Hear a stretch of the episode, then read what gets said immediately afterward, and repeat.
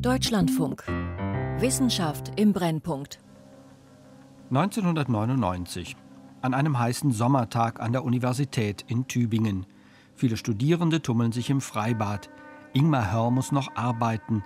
Er will unbedingt ein wichtiges Experiment zu Ende bringen. Dann geschieht es. So, so der Heureka-Moment, tatsächlich. Das gibt's wirklich. Das hätte ich auch nicht gedacht, dass sowas gibt. Eine RNA hat er als Kontrollprobe verwendet.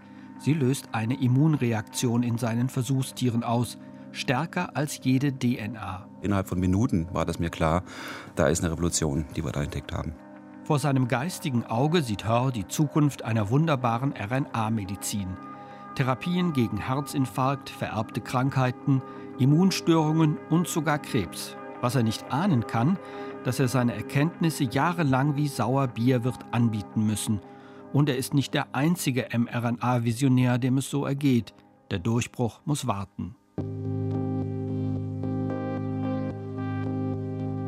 Erst Corona, dann den Krebs.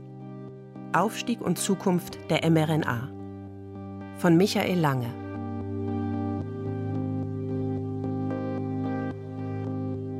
Nicht mRNA, sondern das Erbmolekül DNA war 1999 in aller Munde.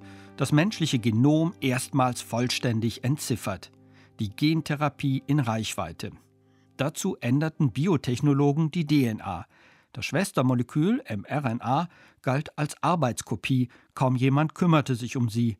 Das M von mRNA steht für Messenger gleich Bote. mRNA ist die Botin, die weiterträgt, was die Meisterin DNA befiehlt. Also uninteressant.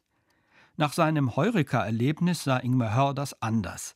Er hatte das empfindliche Botenmolekül RNA in den Körper einer Maus gespritzt. Ohne jegliche Verpackung, einfach so.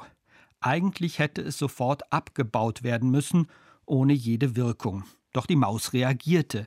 In ihren Zellen wurde die Information aus der RNA umgesetzt. Fremdes Protein verließ die mauseigenen Proteinfabriken. Und das Immunsystem der Maus reagierte und bildete Antikörper. Da war ich wirklich überzeugt. Also, dass man sozusagen alles Mögliche auf die RNA schreiben kann und der Körper macht genau das, was man ihm sagt. Leider waren nicht alle so begeistert wie er. Niemand wollte Hörs neu gegründete Firma CureVac unterstützen. Investoren, die wissenschaftlichen Hintergrund haben, die haben alle abgewunken, auch in der Richtung, naja, wenn das so toll ist, dann hätte es längst schon jemand in Boston oder Harvard gemacht. Ja, also es kann überhaupt nichts sein. Hör erinnert sich an einen wichtigen Investor, der grußlos den Raum verließ, als er seine Ideen vorstellte ich wurde halt immer als Spinner dargestellt. Leider ist halt so, ich war durchdrungen, wie, wie Sie hören. Ich habe von der Minute eins gewusst, da ist eine Revolution im Gange. Ich habe das gesehen und so weiter und habe natürlich versucht, äh, Leute mitzunehmen, mitzureißen. Und das kann natürlich auch ganz anders laufen, weil dann äh, gibt es Leute, sehr renommierte Professoren zum Beispiel, die sagen, was ist denn das da für ein durchgeknallter Typ?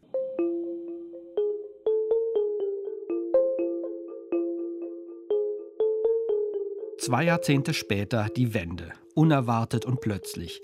Eine auf mRNA basierende Impfung zeigte eine Schutzwirkung von 95 Prozent gegen SARS-CoV-2. RNA wurde zum Hoffnungsträger gegen ein Virus, das die Welt in Atem hielt. Zwei Konkurrenzfirmen, BioNTech und Moderna, war das gelungen, wovon Ingmar Hör 20 Jahre zuvor geträumt hatte. Eine erfolgreiche RNA-Impfung gegen ein gefährliches Virus. In Mainz konnten die Firmengründer von BioNTech jubeln. Özlem Türeci und Uhur Shahin hatten alles auf eine Karte gesetzt, um schneller als andere einen RNA-Impfstoff zu entwickeln. Ein weiteres Heureka der RNA-Forschung. Özlem Türeci erzählte davon kurz darauf in der regionalen Talkshow Kölner Treff. Wir waren schon fast kraftlos vor lauter Aufregung. Und als wir dann gehört haben, die Impfung funktioniert und sie ist wirklich unerwartet effektiv, 95 Prozent. Es gibt wenige Impfungen, die das überhaupt schaffen gegen bekannte Erreger.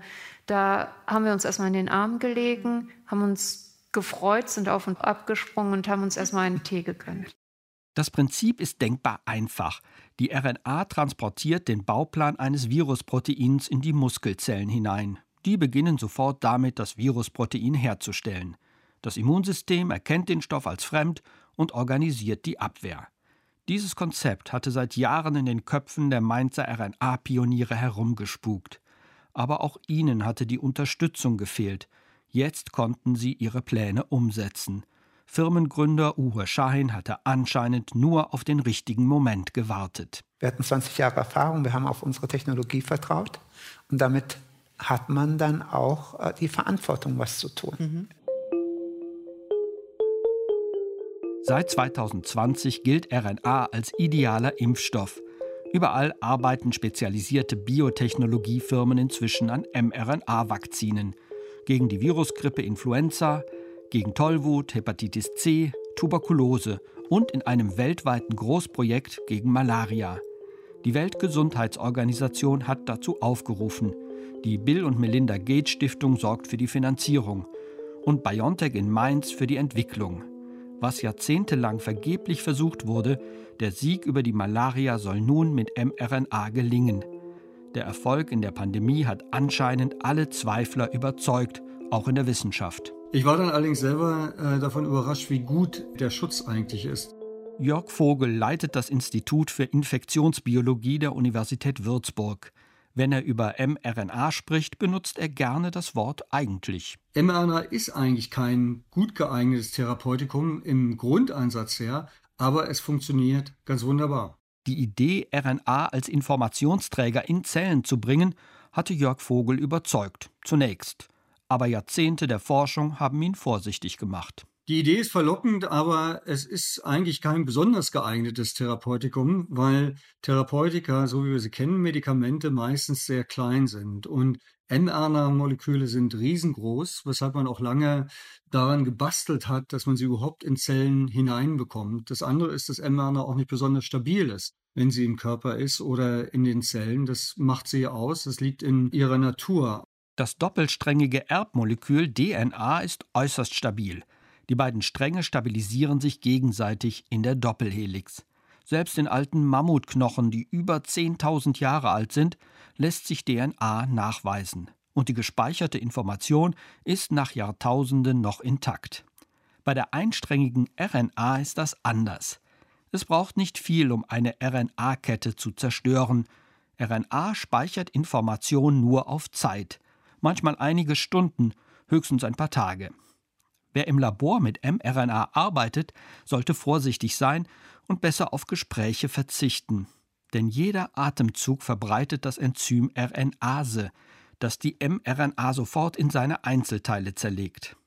Um die RNA geschützt in lebende Zellen zu schleusen, suchten einige Pioniere bereits Jahre vor Ingmar Hörs Heureka nach geeigneten Transportern denn die RNA den Zellen einfach zum Fraß vorzuwerfen, war keine gute Option.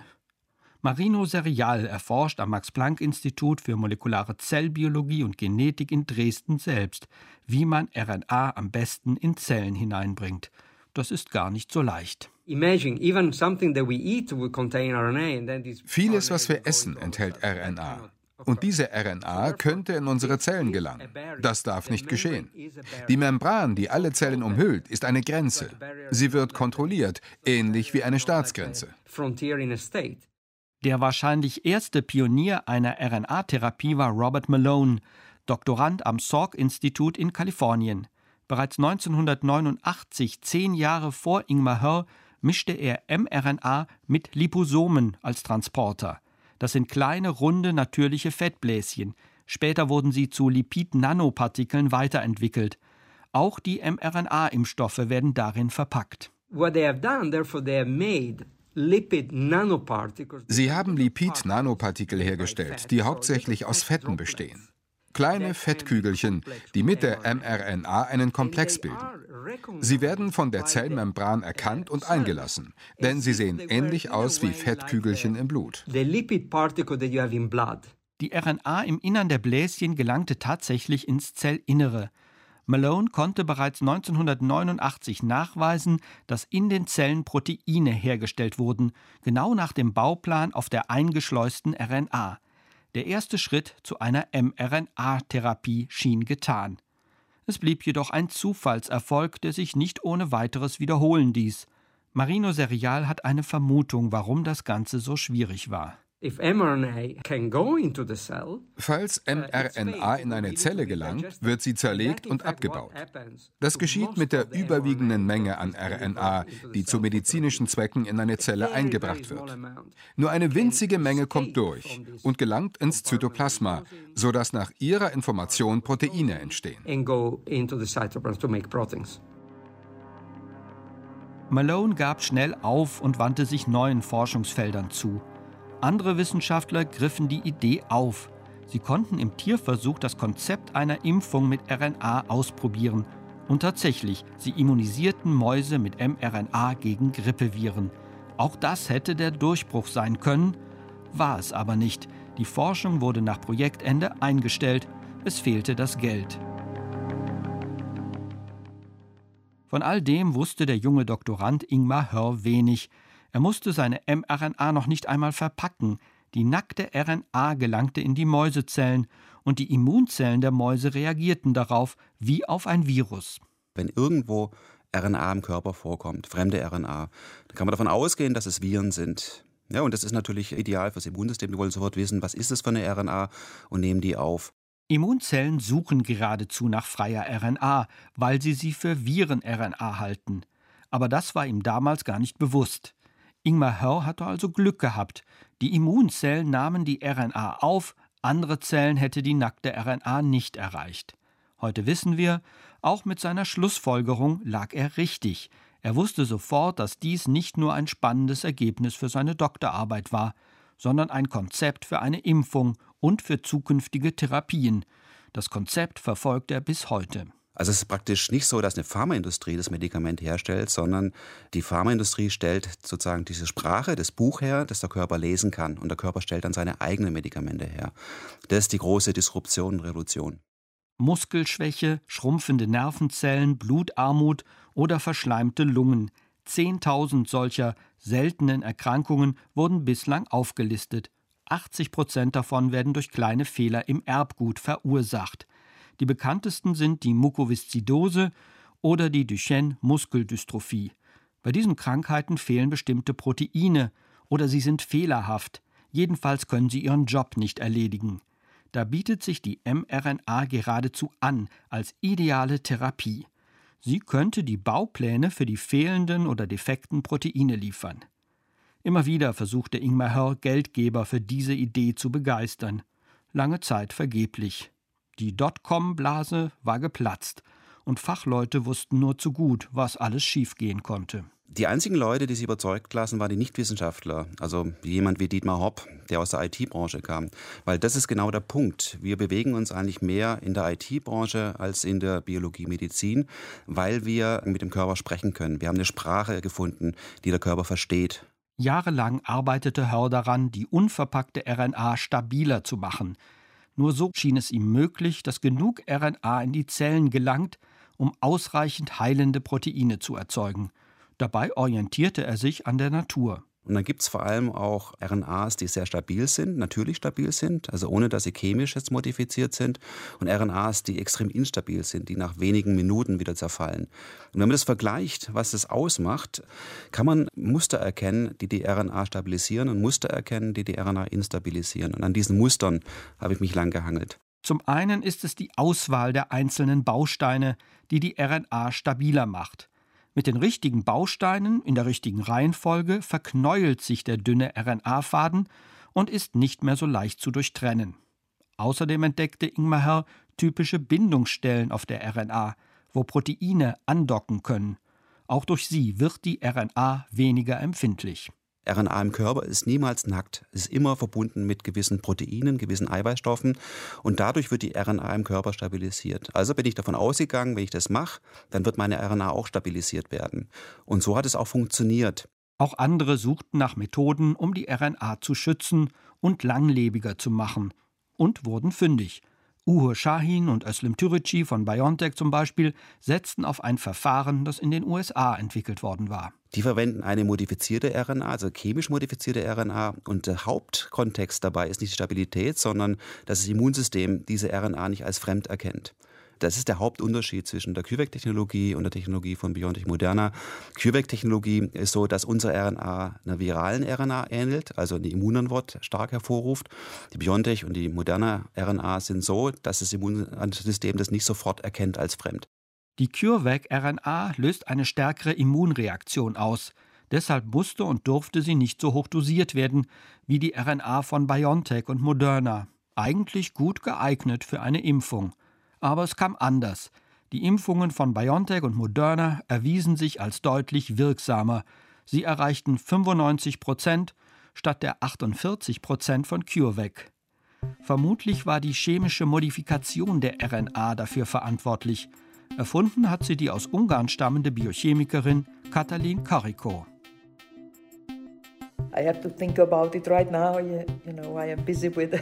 Das gibt mir schon zu denken. Jetzt bin ich damit beschäftigt, Preise einzusammeln. Vorher habe ich es 40 Jahre lang versucht und nie einen Penny bekommen.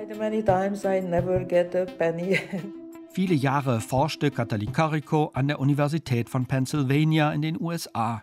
Immer wieder beantragte sie Projektgelder und jedes Mal wurden die Anträge abgelehnt.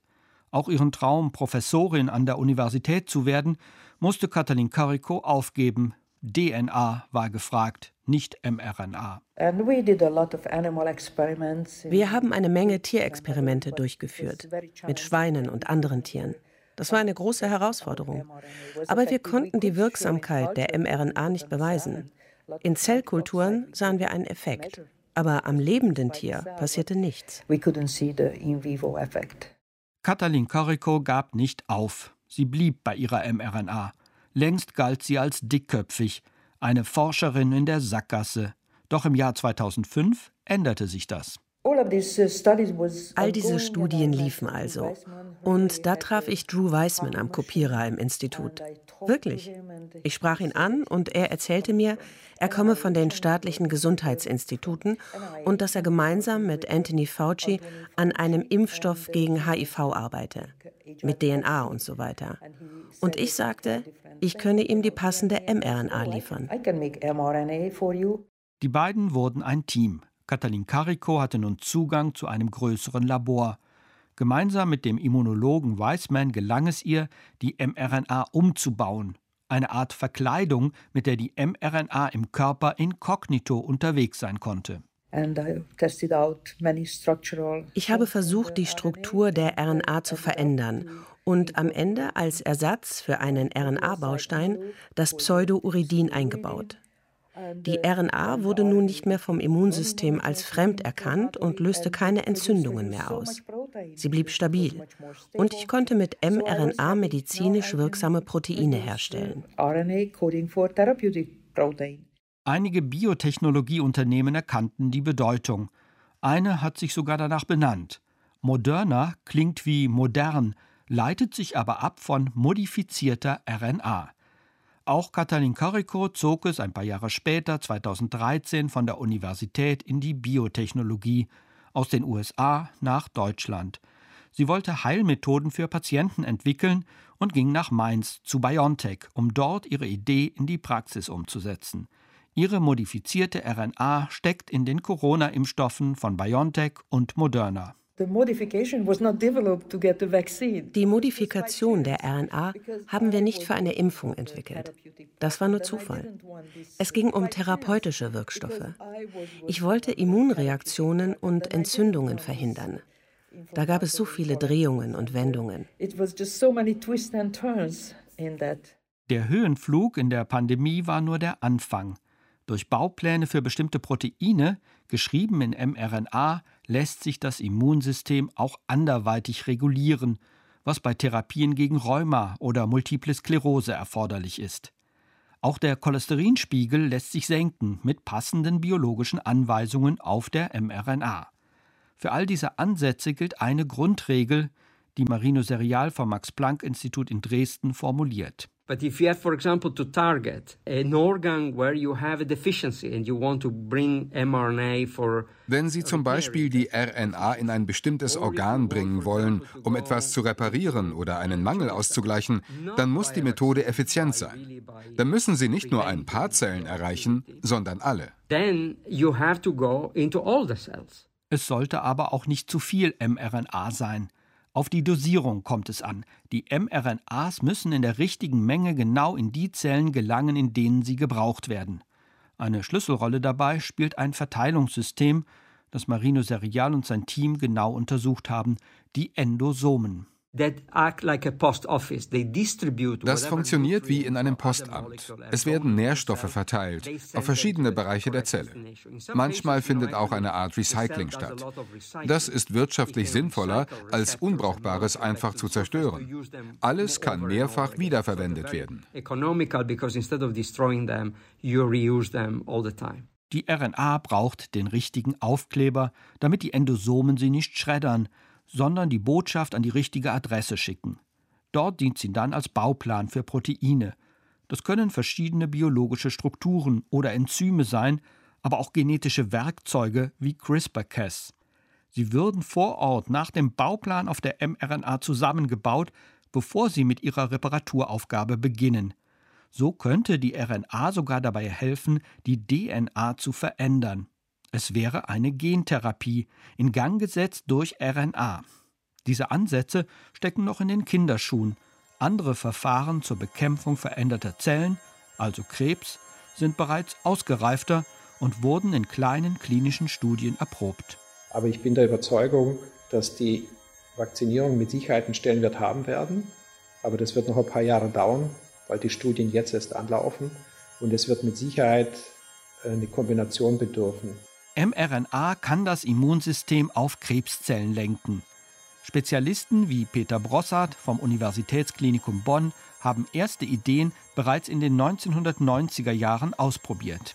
Und da haben wir tatsächlich gesehen, dass das einige Patienten gibt, bei denen sich die Symptome bessern, bei denen auch der Tumor kleiner wird. Und wir haben gesehen, dass man sehr starke T-Zellantworten bei den Patienten bekommt, was wir mit den vorherigen Impfungen nicht so gesehen haben. Peter Brossard war an der Universität Tübingen dabei, als Krebsärzte verpackte mRNA genutzt haben, um bestimmte Immunzellen außerhalb des Körpers in der Petrischale scharf zu machen. Die sogenannten dendritischen Zellen sollten zurück in den Körper und dort die Immunantwort gegen den Krebs organisieren. Dieses Verfahren hatte Eli Gilboa 1996 in den USA entwickelt. Wie schon bei vielen anderen Immuntherapien waren die Ärzte euphorisch gestartet, um dann festzustellen, dass die Methode zu aufwendig war und nur wenigen helfen konnte. Zu der Zeit war das für solche Studien ganz schwierig, Geld zu bekommen, weil kaum Geldgeber da waren, die bereit waren, dafür Geld auszugeben. Erstens und zweitens, viele der Gutachter, die diese Projekte begutachtet haben, an die Immuntherapie gar nicht mehr geglaubt haben. Erst viele Jahre später entwickelten Firmen wie BioNTech neue Wege der Immuntherapie gegen Krebs. Durch Fortschritte bei der Erbgutsequenzierung war es nun möglich, jeden Tumor einzeln zu charakterisieren. Sobald typische Erkennungsmerkmale auf den Tumorzellen bekannt waren, ließ sich mit mRNA ein individualisierter Impfstoff herstellen, für jeden einzelnen Patienten und sogar für jeden Tumor. Und das innerhalb weniger Wochen. Das funktioniert so. Zunächst suchen die Mediziner nach genetischen Besonderheiten im Erbgut der Tumorzellen. So können sie bestimmen, welche besonderen Merkmale die Tumorzellen besitzen. Die Baupläne für diese persönlichen Erkennungsmerkmale lassen sich auf mRNA schreiben und in die Körperzellen einschleusen, wie bei einer Impfung. Ich glaube, dass wir effiziente Methoden schon haben, wie man diese RNA in den Körper bringen kann. Das haben wir zum Glück durch die Pandemie diese ganzen Vakzinierungen zeigen können dass die schnell sind, dass sie effizient sind und dass sie auch safe sind. Und das, denke ich mir, wird auch der Weg sein bei der Krebstherapie. Nach den Konstruktionsplänen auf der mRNA produzieren die Körperzellen die Erkennungsstrukturen des Tumors. Die funktionieren wie Steckbriefe. Das Immunsystem lernt die Oberfläche des Tumors kennen und kann die Tumorzellen gezielt bekämpfen. Nun ist aber so, dass eine Immunantwort gegen ein Virus zu machen oder eine Impfung gegen ein Virus zu machen sehr viel einfacher ist, als eine Impfung oder effiziente Therapie gegen Krebs zu machen. Das liegt einfach daran, dass unser Immunsystem über Jahrtausende oder Millionen von Jahren so entwickelt wurde, dass es Viren oder Pathogene als fremd erkennt und die möglichst schnell eliminiert. Bei den Tumorzellen ist es aber so, dass die sehr viele Jahre bereits im Körper vorhanden sind und sich ständig mit dem Immunsystem auseinandergesetzt haben. Tumoren sind körpereigene Gewebe und können sich viel besser vor dem Immunsystem schützen als Viren. Außerdem, jeder Tumor ist anders. Selbst innerhalb des Tumors gibt es Unterschiede. Und als ob das nicht genug wäre, Tumoren verändern sich dauernd. Deshalb muss eine Krebsimpfung das Immunsystem auf möglichst viele Erkennungsstellen aufmerksam machen, sodass immer noch ein paar übrig bleiben, falls der Tumor ausweicht. Ich habe gelernt, dass die Fortschritte, die wir erzielen, langsam vor sich gehen und häufig Zeit brauchen. Es wird eine zusätzliche Therapieoption sein und wir hoffen, dass wir dann ein paar Menschen mehr helfen können, vielleicht auch ein paar Menschen mehr heilen können. Eventuell muss die RNA-Impfung gegen den Tumor kombiniert werden mit einer Chemotherapie oder mit einer anderen Immuntherapie, wie den äußerst erfolgreichen Checkpoint-Inhibitoren. Trotz einiger Rückschläge ist Peter Brossard überzeugt, das Konzept der Immuntherapie gegen Krebs wird sich weiterentwickeln, auch dank einer Impfung mit mRNA. Dieser Hype wird sich auch widerlegen. Aber was das Gute ist jetzt, wir haben jetzt, damals war das alles aus der Akademie. Also wir haben das alles aus der Universität betrieben und da hast du ja nicht diese, diese Geld und die Power, um das so durchzusetzen. Und jetzt haben wir relativ große Firmen, die jetzt wahnsinnig viel Geld verdient haben. Und die haben jetzt die Mittel dazu, diese Studien durchzuziehen. Da werden ein paar in die Hose gehen, klar. Aber die werden das bis zu Ende führen. Die mRNA-Impfung gegen Krebs hat heute bessere Chancen als jemals zuvor. Der Durchbruch kam mit einer erfolgreichen Impfung gegen ein Virus, das vor zwei Jahren kaum jemand kannte. Die Hartnäckigkeit der Pioniere hat sich gelohnt. Ein später Erfolg auch für Ingmar Hörl. Es hätte eine Genugtuung werden können für ihn und sein Tübinger Start-up CureVac. Doch im Frühjahr 2020 überschlugen sich die Ereignisse. Es war aber dann doch so, dass ich extrem auch unter Druck geraten bin, weil ich eigentlich vorhatte, mit meiner Familie eine Weltumsegnung zu machen. Also wir hatten das Boot schon gekauft und so weiter und ich wollte eigentlich jetzt aus dem operativen Geschäft raus. Und es war das Gegenteil der Fall, so dass ich gebeten worden bin vom Aufsichtsrat wieder die CEO-Stelle, die Unternehmenschefstelle zu übernehmen. Aber als ich dann in Berlin war, war es dann wahrscheinlich so, dass es dann über Nacht äh, zu viel war und dann diese Hirnblutung aufgetreten ist. Ingmar Hörr lag im Koma, während alle Welt in der Pandemie nach Impfstoffen suchte. Inzwischen hat er sich erholt. Mir geht es erstaunlich gut. Also Unkraut vergeht nicht. Ja. Ich bin ein alter Kämpfer, ich habe immer gekämpft. Und so ist auch jetzt. Es ist für mich ganz klar, dass wir eine Weltumsegelung machen wollen. Sie frage nur, wann. Seine Idee einer mRNA-Therapie gegen unterschiedliche Krankheiten geht unterdessen eigene Wege.